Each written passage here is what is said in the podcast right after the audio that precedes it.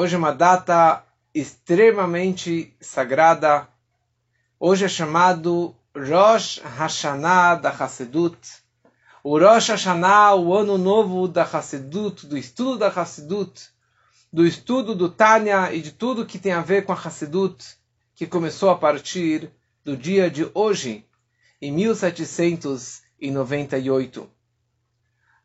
A frase e o desejo que nós falamos hoje é Agut Yom Tev, que todos sejam inscritos e selados para um bom ano no estudo da Hassidut e nos caminhos da Hassidut. É uma data extremamente especial. Hoje é dia 19 de Kislev, 19 do mês de Kislev. E no dia de hoje, em 1798, o Alter Ebe saiu da prisão. E o fato que ele saiu da prisão, isso representou o início de uma nova era, o início de uma liberdade material e espiritualmente, para que ele possa continuar difundindo a Hassedut e o Tânia mundo afora. Já contamos em outras lives histórias do Alter Ebe, histórias sobre a impressão do Tânia, mas interessante que o Alter Ebe, ele imprimiu Tânia no dia de amanhã, no dia do 20 de Kislev, dois anos antes, 1797, o Alter Ebe, ele imprimiu o livro sagrado do Tânia. O mundo inteiro começou a estudar o Tânia, principalmente os Hassidim começaram a estudar o Tânia e toda a mística do Tânia, que aliás, novamente, uma propaganda do nosso livro tão especial para quem ainda não adquiriu o GPS para a alma.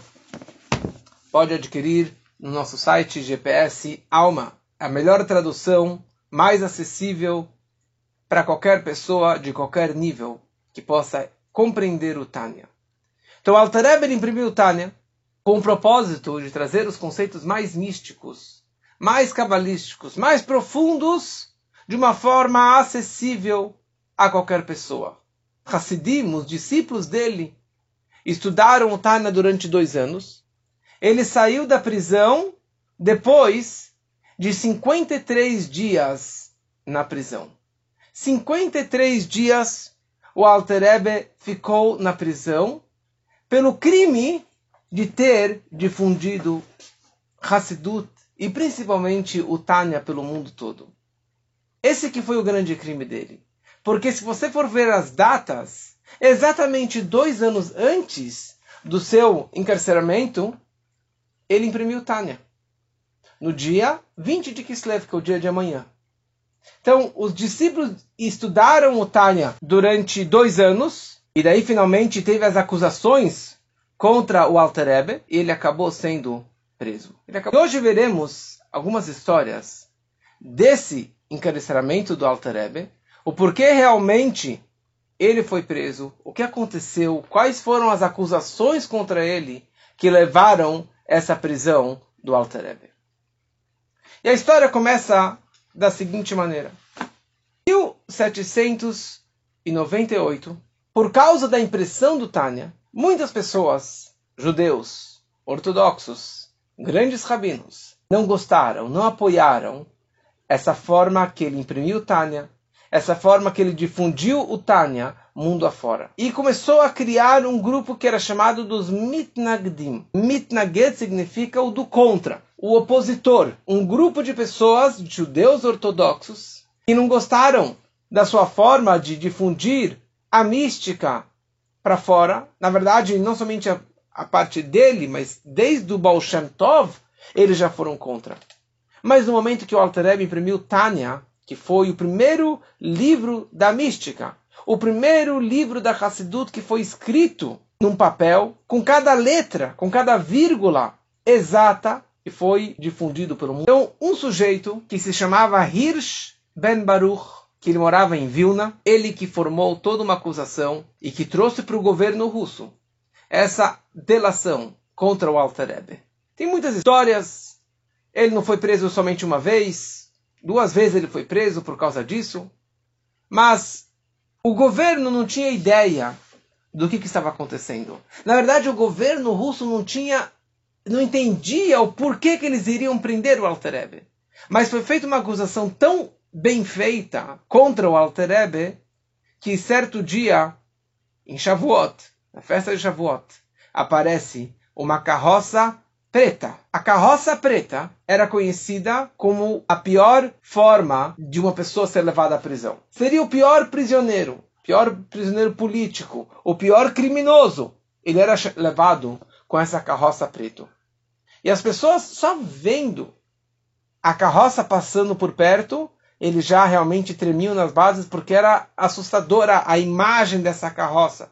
Porque eles sabiam o que, que representava essa carroça. A carroça estava se aproximando. E o Altarebe ficou sabendo que estavam vindo pegar ele. O Altarebe fugiu. Ele escapou. Vieram buscar ele e ele não estava em casa e voltaram para a delegacia. E aqui tem uma história interessantíssima, conhecida, que o Altarebe ele se encontra nesse momento que ele estava fugindo com o seu grande Hassid, o seu grande discípulo, que era chamado Shmuel Munkes. O Shmuel Munkes era uma pessoa que aprontava ele era um grande tzadik, mas ele tinha uns momentos engraçados nas histórias dele. E o Alterebe vira para o Shmuel Munkes, fala, Shmuel, meu discípulo, o que, que eu devo fazer? Eu devo me entregar para a polícia? Ou eu devo continuar fugindo? E o Shmuel Munkes falou para ele, eu acho que você tem que se entregar para a polícia, você tem que ser preso. O Hassid, Shmuel, por que, que eu tenho que ser preso? Ele falou o seguinte, de duas, uma. Se o senhor é um verdadeiro Rebbe, um verdadeiro tzadik, um verdadeiro líder, que vive com tudo isso que você prega no seu livro, no Tânia, então você não tem que ter medo somente de Deus. E se eles te levarem, Deus vai te libertar. E se acontecer alguma coisa, porque era para acontecer. E por outro lado, se o senhor não é um Rebbe, se o senhor não é um tzadik, e tudo que você escreveu nesse livro não é aquilo que você vive e não é verdadeiro, então você merece ir para a prisão. Porque o Senhor tirou o prazer do, dos prazeres mundanos de milhares de pessoas. Porque você lendo Tânia, você acaba se abstendo dos prazeres materiais. Então, com que direito você tirou esses prazeres materiais de tantas e tantas pessoas? Então o Senhor merece ir para a prisão.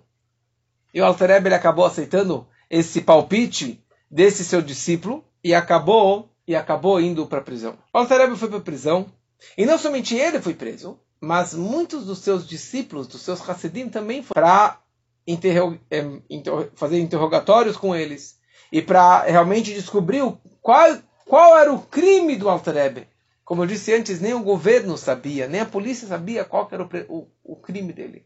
Antes que o Alter Rebbe foi levado embora, ele pediu para os seus discípulos para enviarem um mensageiro para o seu colega, que na verdade depois virou consogro, o Rab Levi Yitzhak de Berdichev, o gigante daquela época, uma pessoa que tinha acesso direto nas alturas.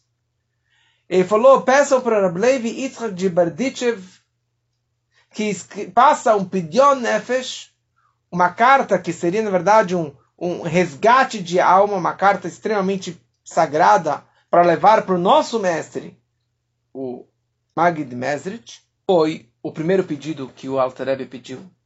Então esse mensageiro, ele correu até Berdichev. Ele chega no Rablev Yitzhak, sem fôlego, assustado, desesperado, e ele consegue simplesmente falar para o Rablev Yitzhak que o Alter Rebbe, o Reb Schneur Zaman, foi preso. Levi Yitzhak vira para o Hassid e pergunta qual é o nome dele e o nome da mãe dele.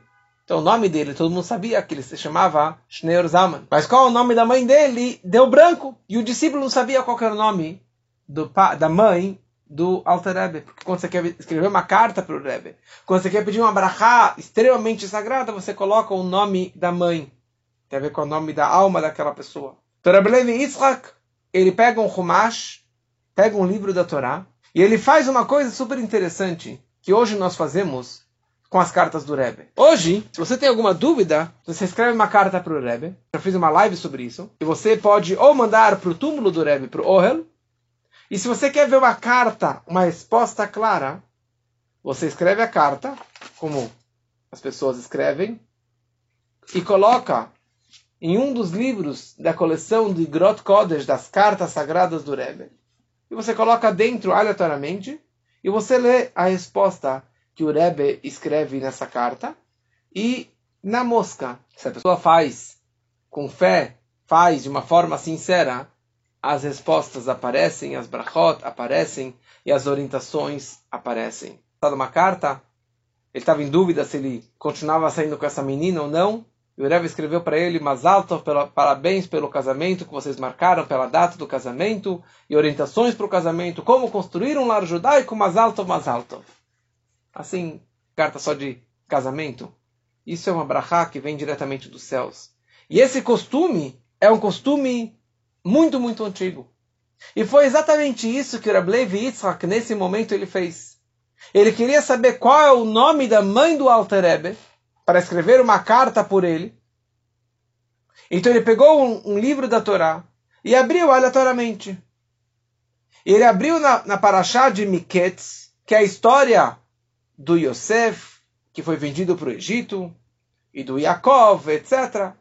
E ali aparece uma frase que é Vayar Yaakov que é Shever Bemitzrayim. Jacó, o patriarca Jacó, ele viu que tem comida no Egito.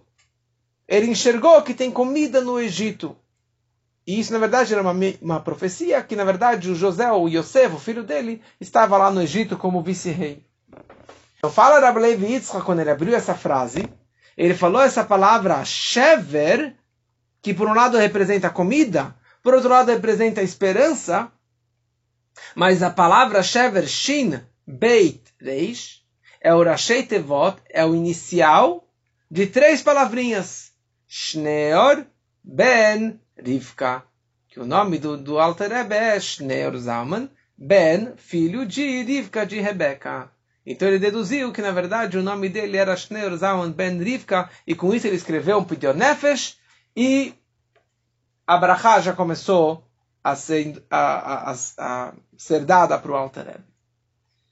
Mais uma coisa que o Alter Rebbe, ele orientou antes de entrar na carroça, ele instruiu o seu discípulo que se chamava Rebbe Israel Kozik, que era um parente da sua esposa, parente da esposa do Alter Rebbe. Ele falou para que ele fosse até São Petersburgo, até a capital e ele fosse vestido como um alemão, ou seja, como um estrangeiro, não como russo, para que ele fosse para lá. Fazer o quê? Ele não falou o que fazer. Ele falou sempre, vai para lá. Como tem histórias do nosso Rebbe, que o Rebbe falava, vai até a Tasmânia, vai até aquele buraco, e com isso ele tinha uma missão especial, sagrada, para salvar alguém, para ajudar alguém. Só que em São Petersburgo era proibido um judeu morar lá.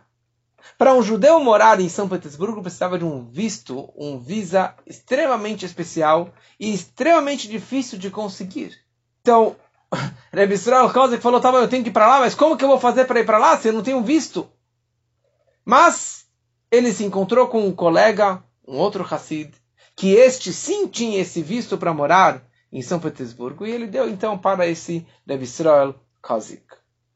E ele viaja em direção a São Petersburgo, e ele chegando lá, ele vai direto para a casa de um Hassid que morava lá, que se chamava Reb Mordechai Liepler. Ele chega lá, ele fala, o Rebbe foi preso, e o Rebbe me enviou que eu viesse aqui para São Petersburgo. O que, que eu faço aqui? Eu não sei o que fazer. E ninguém sabia o que, que ele precisava fazer. Ele falou, bom, se o Rebbe não te, falou o que, não te falou o que fazer, então você pega um cavalo e fica girando as ruas de São Petersburgo todo santo dia e veja o que, que vai acontecer. Alguma coisa vai acontecer. E daqui a pouco veremos mais histórias deste Rebbe Israel. Quando o Rebbe foi preso, os, os alunos criaram três comitês. Um comitê para se preocupar com a família do Rebbe, com a esposa, com os filhos, com os netos, com toda a família do Rebbe, que eles tivessem comida, que eles tivessem eh, dinheiro, que eles tivessem segurança. Um segundo comitê, que era responsável para continuar difundindo a Hassidut e o Tânia e os ensinamentos do Alter Rebbe mundo afora, ou seja, o Alter Rebbe estava sendo preso por ter difundido Hassidut e o Tânia pelo mundo, e exatamente neste momento que ele estava sendo preso, eles difundiram e espalharam a Hassidut e o Tânia muito mais para fora, muito mais para o mundo, ou seja, que isso iria fortalecer a, a, for, a fortalecer a, e forçar a libertação do Rebbe.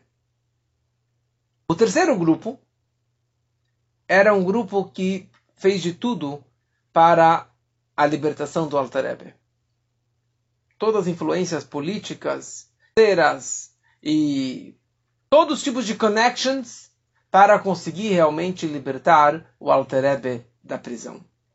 Mas para isso, eles precisavam de muito, mas muito dinheiro para conseguir comprar um político, mais um político, para conseguir entrar em lugares que era proibido entrar. Eles precisavam de muito dinheiro. E eles não sabiam quanto dinheiro eles precisavam para conseguir libertar o Rebbe. Eles enviaram cartas para todos os Hassidim, para que todos listassem todas as suas posses. Se eles precisassem, eles saberiam quanto que cada pessoa tinha e eles poderiam lá simplesmente pegar aquele dinheiro para libertar o Alterebe.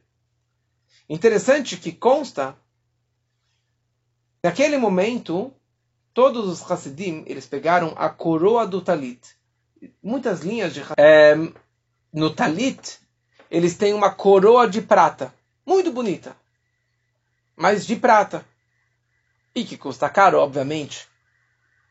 Naquele momento que eles precisavam de tanto dinheiro para libertar o Alter todos os Hassidim costuraram essa coroa de prata do talit, venderam, e com esse dinheiro eles ajudaram para é, a libertação do Alter Depois disso, nunca mais voltamos a usar. Por isso que Chabad realmente não usa a coroa de prata até os dias de hoje. Eu escutei uma história bonita esses dias de um filho grande Hassid que se chamava o partizão, o partizão, Zusha o partizão, que guerreou contra os comunistas, é, contra os nazistas. E o, esse Zusha partizão, ele, certa vez ele recebeu um talit da sua esposa, um talit com essa coroa de prata. Mas não era costume rabado de usar. Mas ele falou, tá bom. Ele vai para a sinagoga com esse talit, com a coroa de prata. E as pessoas cruzando a cara dele, falou, o senhor, o grande rabino, o senhor que é o representante do Rabad, como que o senhor usa essa coroa de prata no seu talit? Que vergonha! E gritando, gritando, gritando, e ele ficou lá dele, concentrado nos estudos dele. Quando ele está voltando para casa, acho que o filho vira para ele e fala: Aba, por que o senhor está usando esse talit de com coroa de prata? Ele abriu um sorriso. Ele falou: Aqui eu, eu fiz duas mitzvot de Avat Israel. Eu fiz amor ao próximo para duas pessoas. Primeira coisa, é uma representação de amor pela minha esposa, porque ela não veio de uma família de Chabad, ou seja, ela não sabia que não era nosso costume de usar um talit com coroa de prata. Então, eu usando esse talit, eu deixei minha esposa feliz. Por outro lado, eu deixei este zombador, esse cara que estava em cima, me provocando, gritando comigo, zombando de mim, Deixa ele ficar feliz. Ele ficou feliz também, o fato que ele estava zombando na minha cara. Isso é uma historinha, by the way, sobre a coroa do Talit.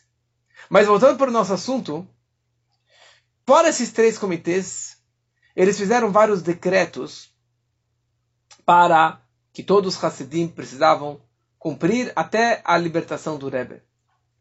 Primeira coisa, nenhuma festa mais era permitida os casamentos foram postergados. E todo mundo precisava fazer jejuns. Jejuns em mérito da libertação do Alter Rebbe. Alguns jejuavam duas vezes por semana, outros três vezes por semana. E vários que tinham força, ou que não tivessem força, mas eles fizeram de tudo para jejuar todos os dias. E só de noite comiam alguma coisinha, e na manhã seguinte eles voltavam a jejuar. E assim jejuaram quase dois meses pela libertação do Alter Rebbe. Na sexta-feira, quando o Alter Rebbe estava indo para a prisão, que era uma viagem longa, de Osna até Petersburgo, de carroça ainda, nas estradas daquela época. O Alter Rebbe, sabendo que era sexta-feira, já era sexta-feira de tarde, ele vira para os guardas, ele fala, Shabat está chegando, e no Shabat eu não posso viajar. E o policial vira para ele, o guarda vira para ele e falou, você está louco? Você é prisioneiro, você obedece ordens, você não dá ordens para ninguém. O Altareb continuou rezando. De repente, ou que a roda quebrou, ou que a, a base, a estrutura, a base da carroça partiu, quebrou. Eles correram até um vilarejo lá próximo, demorou algumas horas, conseguiram trocar, arrumar a roda lá, essa, essa estrutura da carroça, e continuaram a viagem.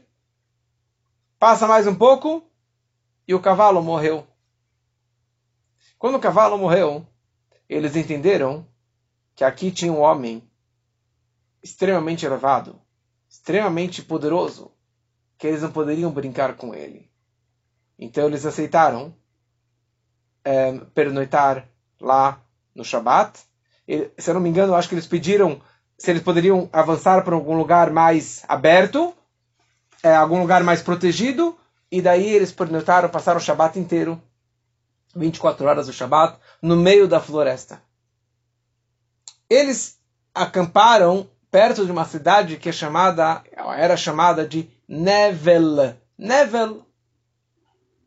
Mais para frente, os Hasidim de Chabad tinham uma estrutura, um grupo muito grande que ficavam lá em Nevel. E tem várias músicas, nigunim dos Hasidim, dos alunos de Nevel. E eram pessoas que tinham um heart, um coração muito caloroso.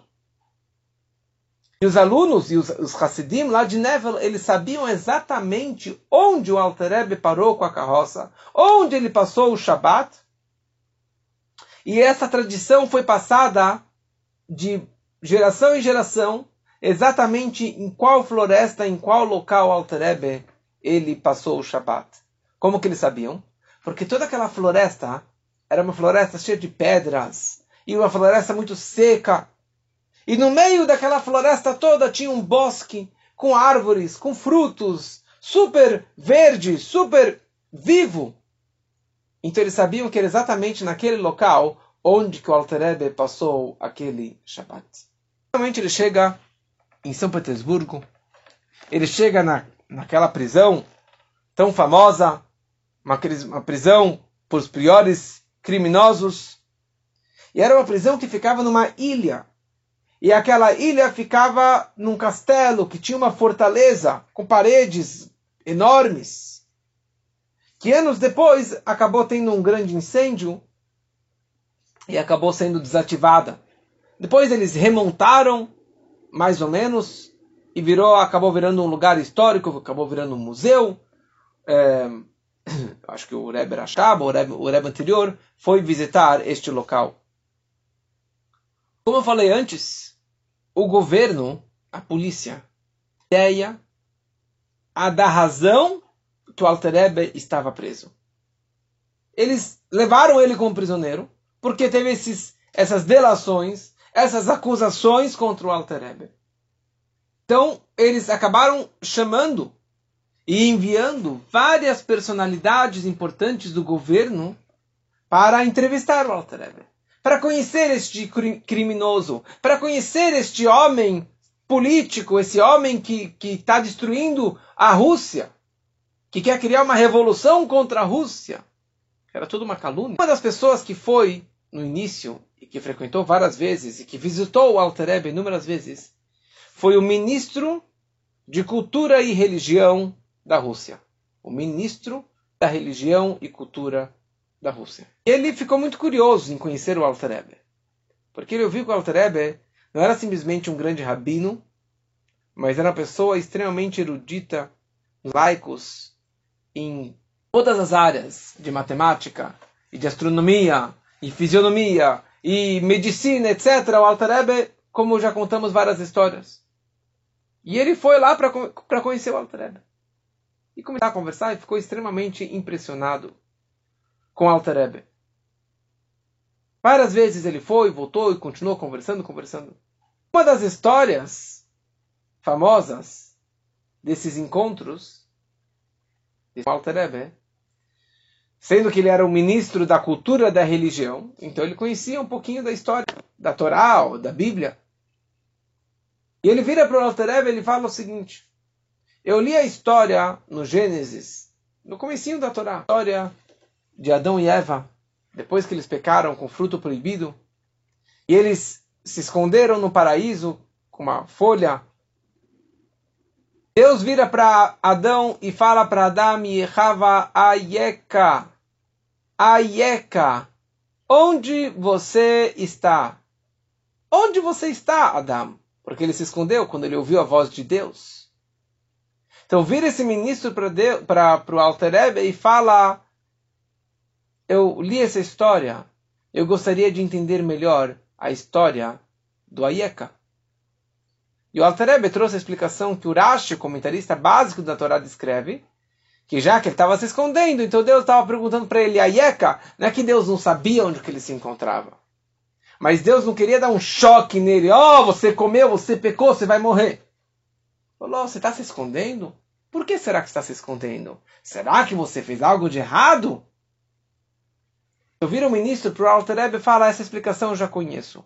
Eu quero saber a tua explicação, Alter Rebbe. O Alter Rebbe vira para ele e faz algumas perguntas. O senhor acredita em Deus? Falou sim.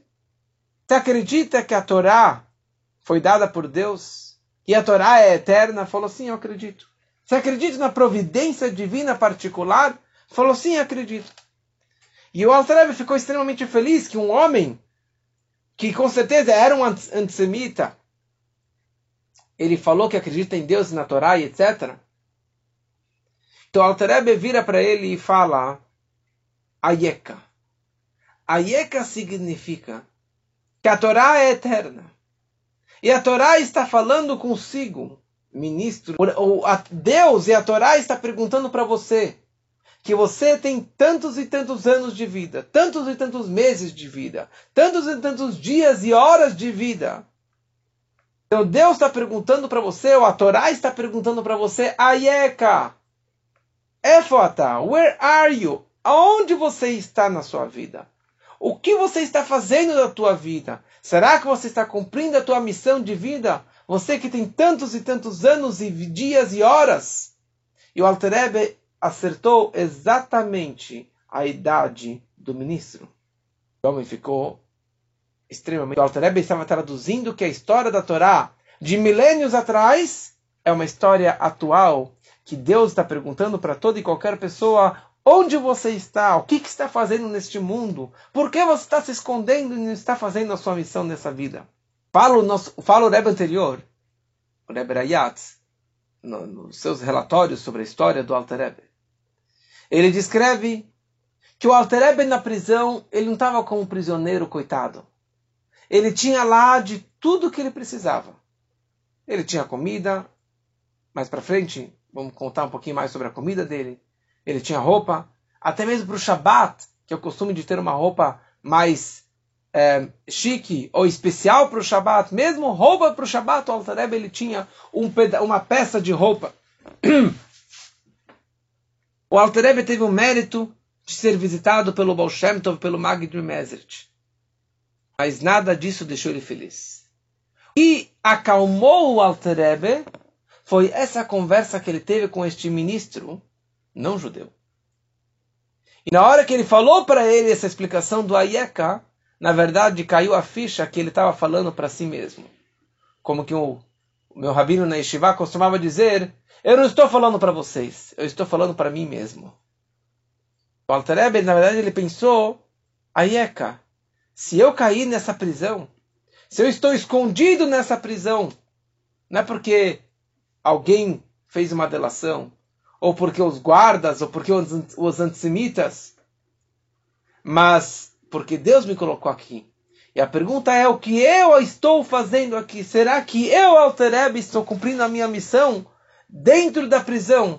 E isso deu para ele, na verdade, muita força de vontade, muita um, coragem para continuar enfrentando, passando por essa prisão.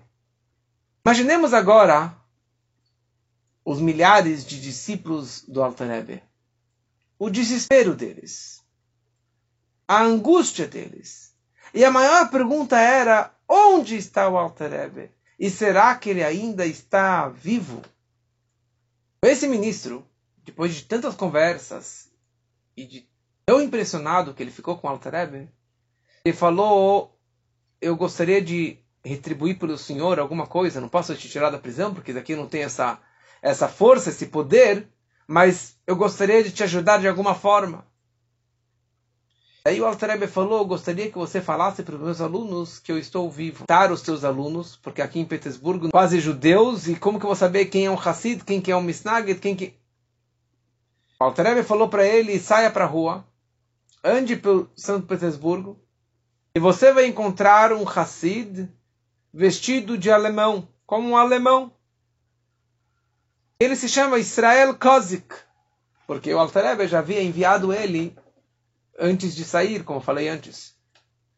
Então o homem foi, o ministro da cultura, sai da prisão e começa a andar por Petersburgo.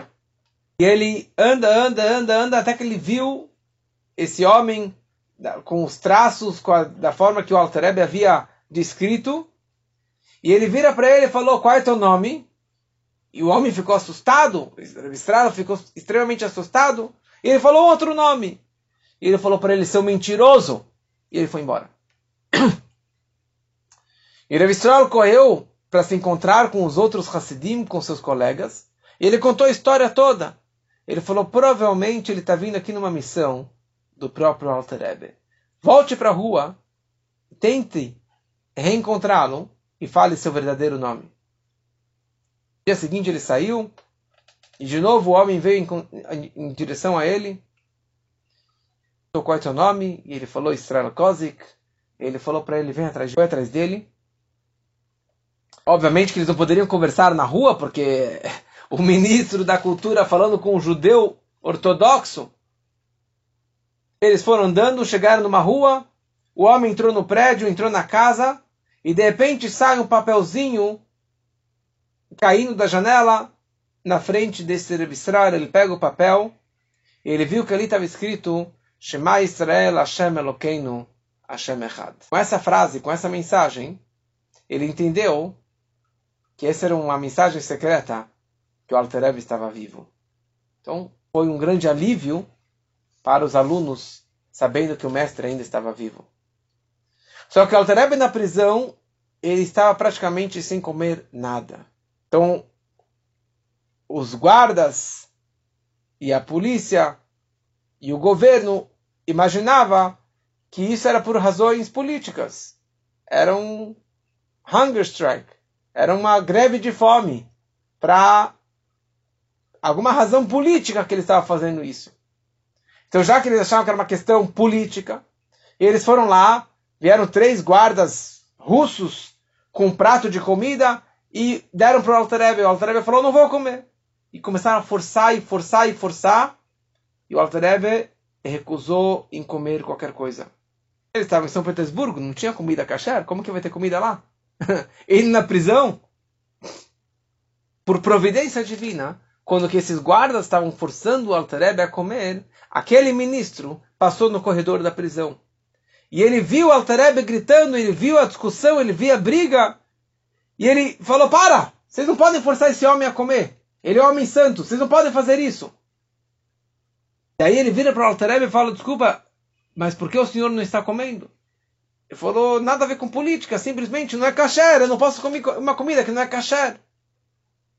Então vai, por favor, até o meu discípulo que mora aqui em São Petersburgo, Mordechai Lepler, e peça para ele uma comida kasher, que venha lacrada para que eu possa saber realmente que é kasher e que não está vindo de um outro lugar. Aliás, uma comida kasher, não adianta ser kasher. Se veio de um restaurante, tem que vir com um lacre, demonstrando que realmente é kasher. Mas o Altrebe falou, sendo que eu não como tanto tempo, então eu estou com problemas intestinais, então eu preciso de uma papinha, uma comida muito leve, para conseguir me recuperar. Foi até o Rebordach Lepler, e ele falou, gostaria de encomendar comida é, eh, para alguém. Falou, para quem essa comida? Falou, não posso te dizer. Mas logo, obviamente, que o Mordechai entendeu que era para o Alter Rebbe. E daí, uma das vezes, ele escreveu uma mensagem secreta e colocou debaixo da papinha. Falou, para quem essa comida? E o Alter Rebbe comeu, comeu, comeu. Ele percebeu que tinha lá o, a mensagem secreta. Então ele deixou de comer tudo, não comeu tudo. E ele deu a desculpa furada que ele estava passando mal, por isso ele não podia acabar todo o prato, toda a marmita. Respondeu, Shner Zaman Ben Rivka. Então, quando que os alunos viram essa mensagem, eles ficaram mais ainda é, é, felizes e um pouquinho mais aliviados. Uma, uma outra pessoa que veio visitar o Alter na verdade não foi qualquer pessoa, foi o próprio Kizar. O czar da época, ele se chamava czar Paul. Esse era o rei da Rússia, o czar. Mas ele reinou só por quatro anos. Hashem organizou que este homem, que não era o pior antissemita, ele próprio ficou interessado em conhecer o Alter Rebbe, interrogar o Alter Rebbe. E ele foi visitar o Alter Rebbe. Só que este homem era conhecido que ele não era tão inteligente ele se disfarçou como um, um guarda qualquer. Ele entra na cela do Alterebe. E o Alterebe levanta e cumprimenta como se cumprimentasse um rei. E o Kizar vira para ele e falou: Você tem pena de morte, porque está me chamando de rei e eu sou um simples ministro. E o Alterebe falou: Senhor, Vossa Majestade é o Kizar. Eu percebi que o Senhor é o Kizar. Ele perguntou: de onde você sabe isso? Me encontrou antes. E o Alterebe falou para ele que o rei na terra ele tem um malach, tem um anjo que escolta ele, que está acompanhando ele o tempo todo. E na hora que entrou este anjo, não sei exatamente qual que é o anjo que entrou, mas quando entrou esse anjo, eu entendi que aqui estava entrando o Kesar, Vossa Majestade. Na conversa, o Kizar queria aprontar mais uma com Alter Ele fala, por que, que está acordado no meio da noite? Agora são três da manhã e você está tá acordado essa hora? E o Alter fala por quê? Por causa que o Alter foi colocado numa cela solitária, se não me engano que se chama, que é totalmente preta, que não tem nenhuma janelinha, nenhum buraco. Isso para realmente para a pessoa pirar, para a pessoa não saber qual, quando que é dia, quando que é noite, porque pelo menos você mantém algum, algum ciclo. Mas o Alterebe sabia o horário. Ele não tinha relógio consigo. Então o Alterebe vira para ele e fala, desculpa, mas agora são, sei lá, três e meia da tarde. Exatamente esse horário, o Alterebe falou para ele. Falou, mas como você sabe? Você não tem relógio? E o Alter respondeu para ele, consta na Kabbalah, na mística, que existem as rezas dos, dos anjos. E eu, detectando as rezas dos anjos, eu entendi exatamente que horas que são. Ou pelas combinações, sei lá, duas, três explicações, pelos nomes de Deus, o Yud Vavkei, cada hora tem a ver com outro nome de Deus. Ele sabia dessa forma que horas que era ou os partsufim melionim, as, as faces elevadas da Kabbalah. Então, baseado nisso, eu deduzi que horas que era agora. Só entre parênteses, uma outra historinha, que certa vez um Hassid, muito rico, entra numa audiência com Alter Rebbe, E ele tinha comprado a última versão de um relógio digital, um relógio assim o mais preciso que existia na época. E quando ele entrou no sala do Rebbe, do Alter Rebbe, ele viu que o relógio que o Alter Rebbe tinha estava dois minutos de diferença do dele. Então ele falou, com certeza, o relógio do Alter Rebbe está errado. O Alter Rebbe saiu da sala por alguns minutos. E ele, com muita audácia, com muita coragem, chutzpah, ele foi lá e modificou o ponteiro do relógio do Alter Rebbe.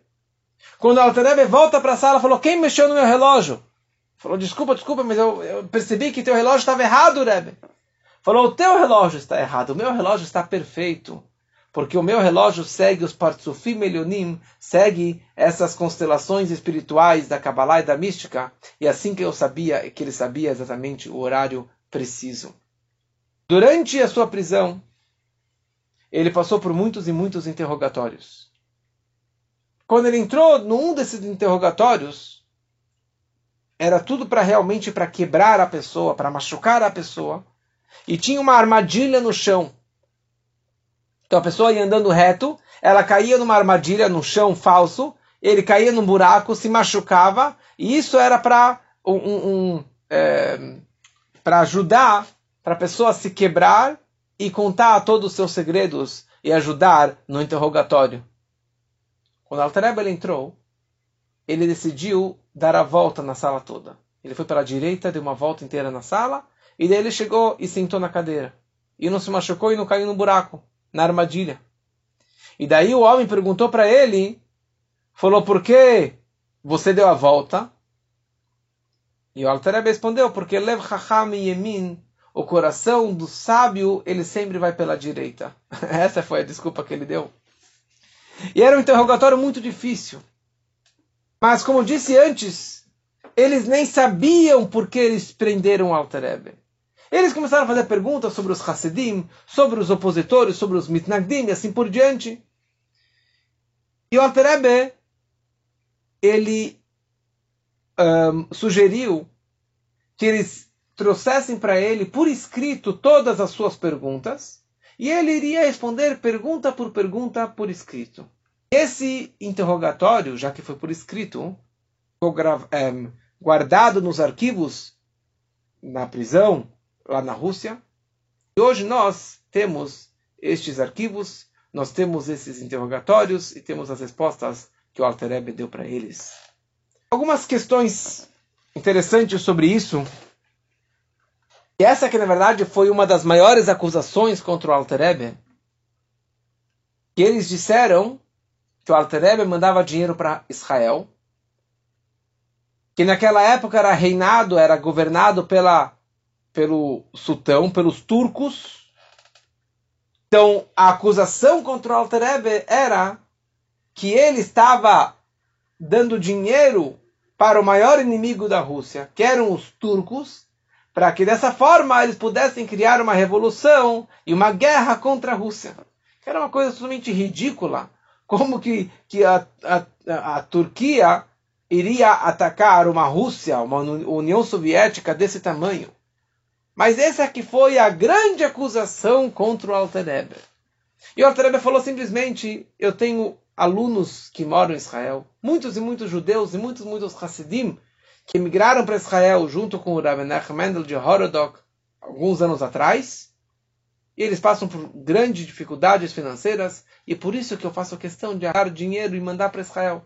E esse costume de mandar tzedakah para essa caixinha específica que se chama a tzedakah de Rab Meir Balanes, que é, que é a tzedakah do, do Kol Chabad, nós fazemos isso até hoje, e que é uma tzedakah muito, muito um, poderosa de você dar para esta tzedakah, para esse propósito. Também já gravei uma aula sobre isso uma vez. O segundo argumento, os mitnagdim, estes do contra, eles, eles diziam que, o, que os Hassidim não são judeus. É uma linha que não faz parte do judaísmo, que está indo contra a Torá. Então eles queriam que o governo declarasse que os Hassidim não são judeus. Olha só que ridículo. Ele, então, para isso, o governo precisava entender o que são os Hassidim, quem é o Alter qual que é a linha do Alter para conseguir, talvez, fazer esse tipo de declaração que eles não são judeus.